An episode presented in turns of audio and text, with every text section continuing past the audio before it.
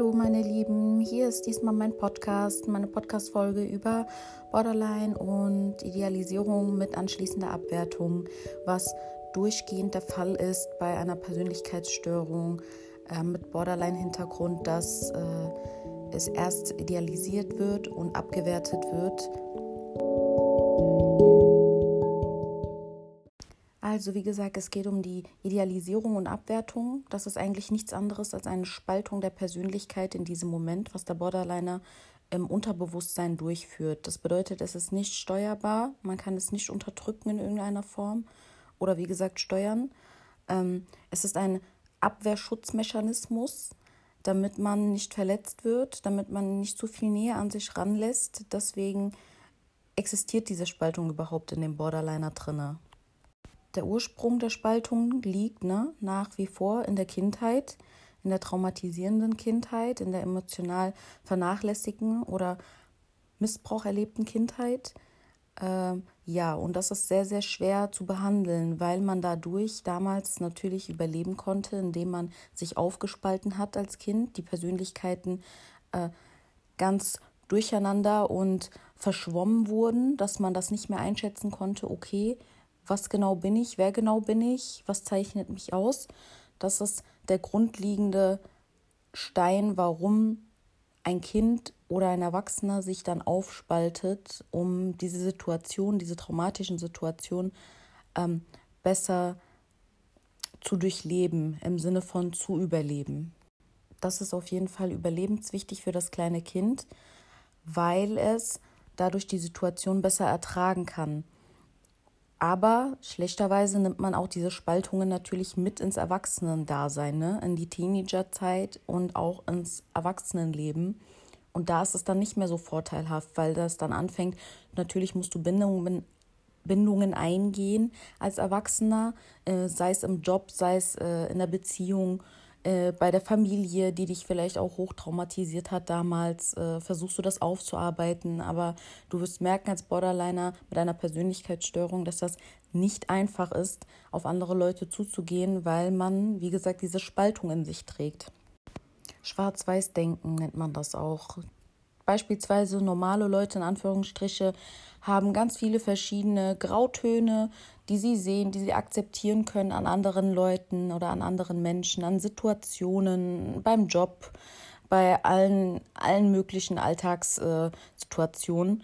Und bei dem Borderliner gibt es halt wirklich einfach nur dieses Schwarz-Weiß-Denken. Das ist ganz, ganz strikt abgeteilt. Und wie gesagt, beispielsweise, man lernt jemanden kennen, man ist verliebt in ihn, man fühlt, dass die Person miteinander verbunden ist, dass man sich austauschen kann, dass man sich untereinander versteht, dass man angekommen ist. Und wehe, dieses Gefühl wird in irgendeiner Form getrübt. Also dieses Gefühl darf einfach nicht weniger oder in irgendeiner Form gestört werden, weil der Borderliner es dann einfach nicht aushält, beziehungsweise diesen Wechsel von wunderschön auf total enttäuschend und äh, belastend, störend nicht aushält. Natürlich fragt man sich jetzt, hä, aber die Person hat doch vielleicht gar nichts getan oder es war vielleicht auch nur eine Meinungsverschiedenheit, was diese Spaltung auslöst und was dann diese Idealisierung, dass das der tollste Mensch auf dieser Welt ist und dass man immer einer Meinung ist, dass das super wichtig ist, dass man sich selber in dieser Person wiedererkennen kann für den Borderliner. Und das sucht der Borderliner tatsächlich auch. Er sucht wie mm, die verlorene Kindheit in der Person wieder, zum Beispiel die liebende Mutter, den liebenden Vater, aber merkt jedoch dann, bei der kleinsten Uneinstimmigkeit erinnert der Borderliner sich an seine hochtraumatisierte Kindheit und kriegt dann diese Spaltung, diese Spaltung entsteht in seinem Kopf, in seinen Gedanken, dass er wieder angegriffen wird, verletzt wird, hochtraumatisiert wird. Und dadurch dass der Borderliner das nicht steuern kann, ist natürlich noch mal umso schlimmer und schwieriger, weil er seinen Gefühlen, Emotionen komplett ausgeliefert ist. Er versteht das nicht. Er kann das nicht verstehen, dass das in dem Moment kein böser Mensch ist, wenn man nicht einer Meinung ist oder wenn irgendwas passiert ist, was den Borderliner sehr verletzt hat.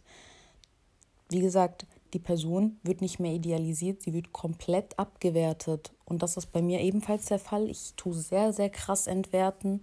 Es ist sehr schlimm, sehr extrem. Ich, äh, sobald ich jemanden kennenlerne, auf Kennenlernbasis oder vielleicht auch auf mehr, auf eine Liebesbeziehung ausgehend, ist es ganz, ganz heftig bei mir, dass sobald ich merke, dass die Person irgendwie einen Fehler gemacht hat oder mich in irgendeiner Form verletzt hat, was sie vielleicht auch unabsichtlich getan hat, weil man kann nicht immer einer Meinung sein. Man kann auch nicht immer Friede, Freude, Eierkuchen haben. Jedoch erwartet das innere Kind in dir diesen Friede, Freude, Eierkuchen so sehr oder der, er, er erhofft sich diesen Friede, Freude, Eierkuchen, weil er den nicht bekommen hat in der Kindheit, dass alles andere einfach nicht abwegig ist und auch nicht akzeptierbar. Und ich muss sagen, in meinen früheren Beziehungen hatte ich auch versucht, damit umzugehen, diese Spaltung zu ignorieren, sie nicht ernst zu nehmen oder mich, mich nicht so reinzusteigern in diese Entwertung. Jedoch hat es auf Dauer nicht geklappt.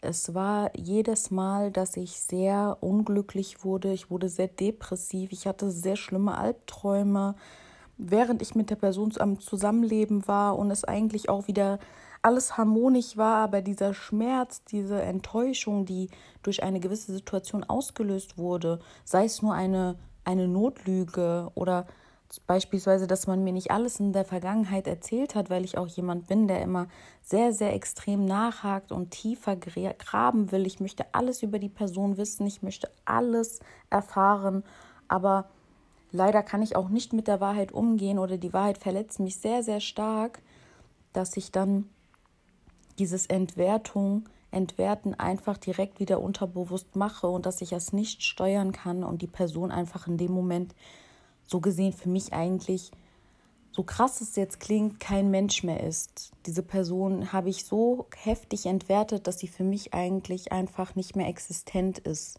Und es tut mir dann auch immer sehr, sehr leid, weil ich mir denke, dass es nicht fair ist und dass ich das natürlich auch niemals möchte, dass jemand das mit mir macht. Aber wie gesagt, es ist eine unterbewusste Spaltung. Man kann es nicht ändern, diese Idealisierung und Abwertung von der Borderline-Persönlichkeitsstörung. Man kann natürlich versuchen, in therapeutischen Maßnahmen damit besser umzugehen, diese Abwertung nicht zu nah an sich ranzulassen.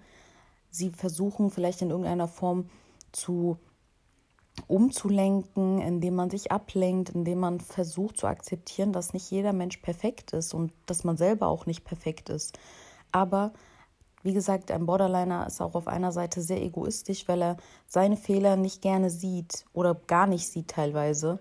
Man sieht immer nur die Fehler von den anderen Menschen um sich herum. Ich konnte damals mit 14 hat es angefangen, 15 mit den Symptomen von Borderline bei mir. Und wie gesagt, bis heute zieht sich das wie ein roter Faden durch mein Leben und es hat sich eigentlich nichts verändert von den Beziehungsschemen. Leider Gottes. Wie gesagt, ich bin gerade in Therapie. Ich hoffe, dass ich es dadurch aufspalten kann und auch besser machen kann.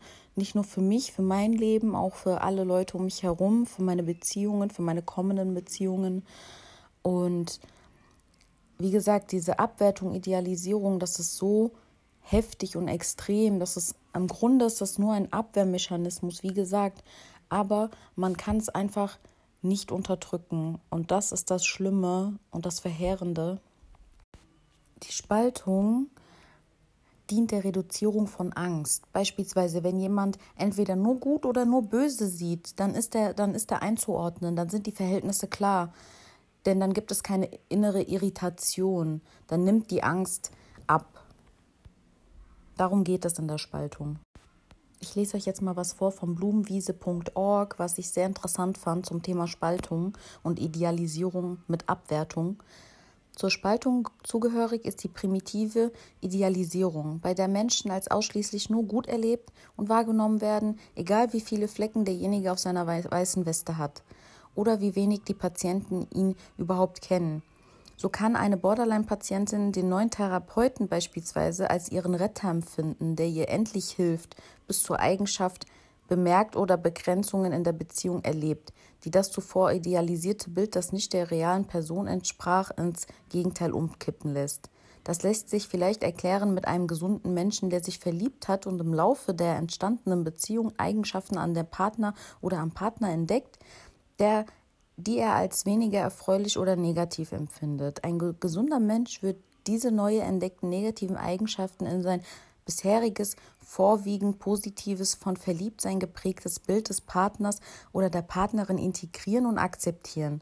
Aber jedoch ein Borderline-Patient, das trifft auf männliche Betroffene natürlich auch zu, wird diese von ihr als schlecht beurteilt und neu entwickelten Eigenschaften nicht in ihr bisheriges nur positives Bild integrieren, sondern mit völliger Entwertung reagieren. Ebenso kann es dem Therapeuten ergehen, wenn eine Borderline-Patientin feststellen muss, dass er nicht alle ihre Probleme lösen kann oder er ihr Grenzen setzt. So liegen primitive Idealisierung und Entwertung nahe beieinander. Ein weiterer Abwehrmechanismus bei Borderline-Patienten ist die projektive Identifizierung.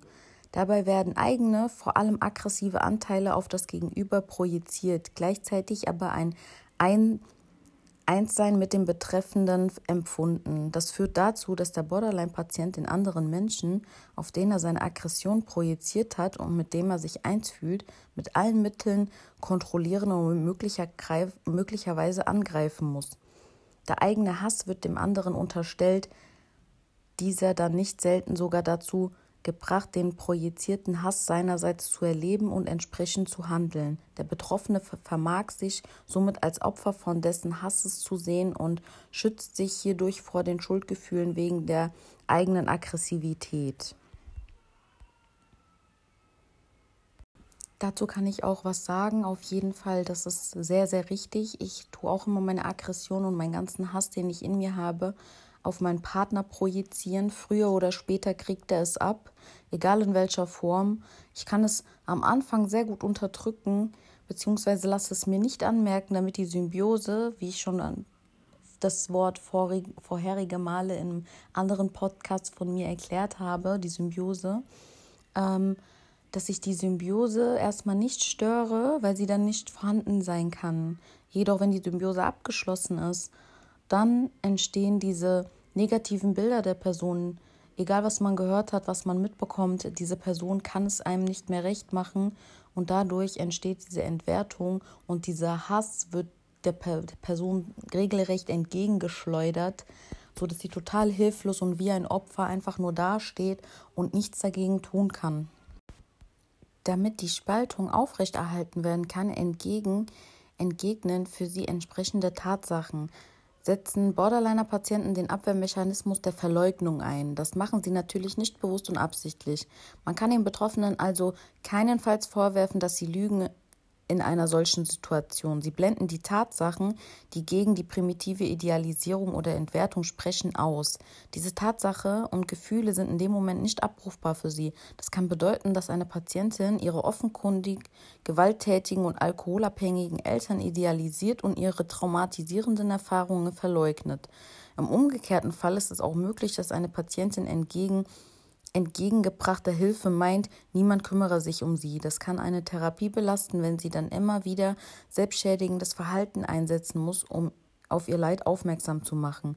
Umso mehr wird dies eine Partnerschaft oder Freundschaft belasten. Eine solche Situation kann beispielsweise entstehen, wenn die Betroffene in ihrer Kindheit in ihrem Leid nicht wahrgenommen wurde. Das ist auch auf jeden Fall sehr schön erklärt, ne, vom blumenwiese.org, kann ich nur empfehlen, weil wie gesagt, diese Spaltung nicht absichtlich passiert, das muss man sich immer wieder vor Augen halten. Ich möchte wirklich darauf hinweisen auch, dass Borderliner das nicht absichtlich machen. Es ist eine Spaltung, sie können das nicht beeinflussen. Ich weiß, das klingt für manche Leute utopisch und viele Leute denken sich, äh, das sind einfach nur Krawallmacher, die ihren Hass auf jedem projizieren wollen. Aber es ist wirklich einfach nur die hochtraumatisierte Kindheit, die ihnen damals geholfen hat, damit besser durch den Alltag zu kommen und die man nie ablegen konnte, weil einem auch nicht geholfen wurde in dem Bereich. Das Interessante an dieser Spaltung ist auch, dass man wie ein Abwehrmechanismus Speicher in sich hat.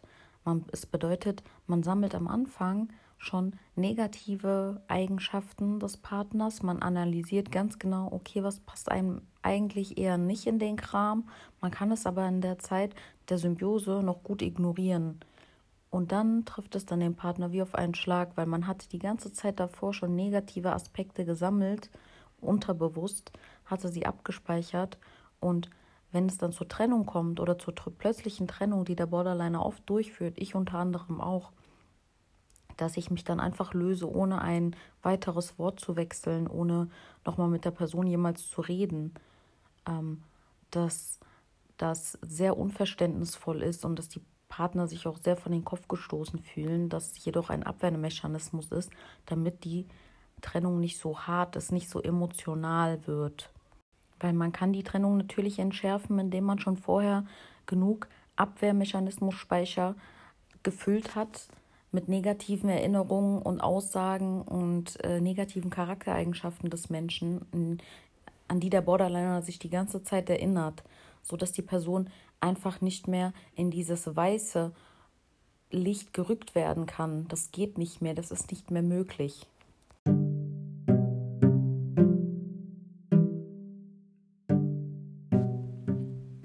Für den Borderliner gibt es keinen Mittelweg, keinen Spielraum für Kompromisse. Aufgrund der extremen Schwankungen der Wahrnehmung kann der Borderliner nicht bei einer Sache bleiben. Für Borderliner gibt es keine Emotion, verbund Emotion verbundene Vergangenheit, nur das Jetzt. Wenn ein Fehler im Jetzt passiert, kann die ganze schöne und erfolgreiche Vergangenheit komplett ins Negative umgekehrt werden, in einem einzigen Augenblick. Aus diesem Grund werden die zwischenzeitlichen neuen Symbiosen, zum Beispiel Versöhnungstext, in ihrer Intensivität schwächer und kürzer, weil der Speicher immer mehr im Vordergrund kommt, der negative Speicher, der gesammelt wurde und der Borderliner den Speicher immer mehr spürt und dieser durch neue Situationen, die der Borderliner als Verletzung oder Ablehnung empfindet, immer mehr an Präsenz gewinnt. Der Eindruck, der durch die Eiseskälte des Borderliners beim Partner hervorgerufen wird, dass eine Beziehung leichtfertig weggeworfen wird, entspricht nicht der inneren Not, die ein Borderliner durchlebt. Die Eiseskälte ist eigentlich nur das Endresultat, die inneren schmerzhaften Prozesse, die dazu dienen, sich vor dem großen Schmerz und der Angst zu schützen. Am Ende bleibt einfach nur die Frage des Partners, kann ich wieder weiß werden? Ja, können schon, allerdings nie auf, auf, auf dauerhaft und kon konstant, wie es aus einer gewöhnlichen Beziehung erwartet wird. Es, darf, es bedarf eines enormen enormen Reflexionsvermögens und Trainings, um mit diesen starken wechselnden Wahrnehmungen umzugehen und die Beziehung aufrechtzuerhalten.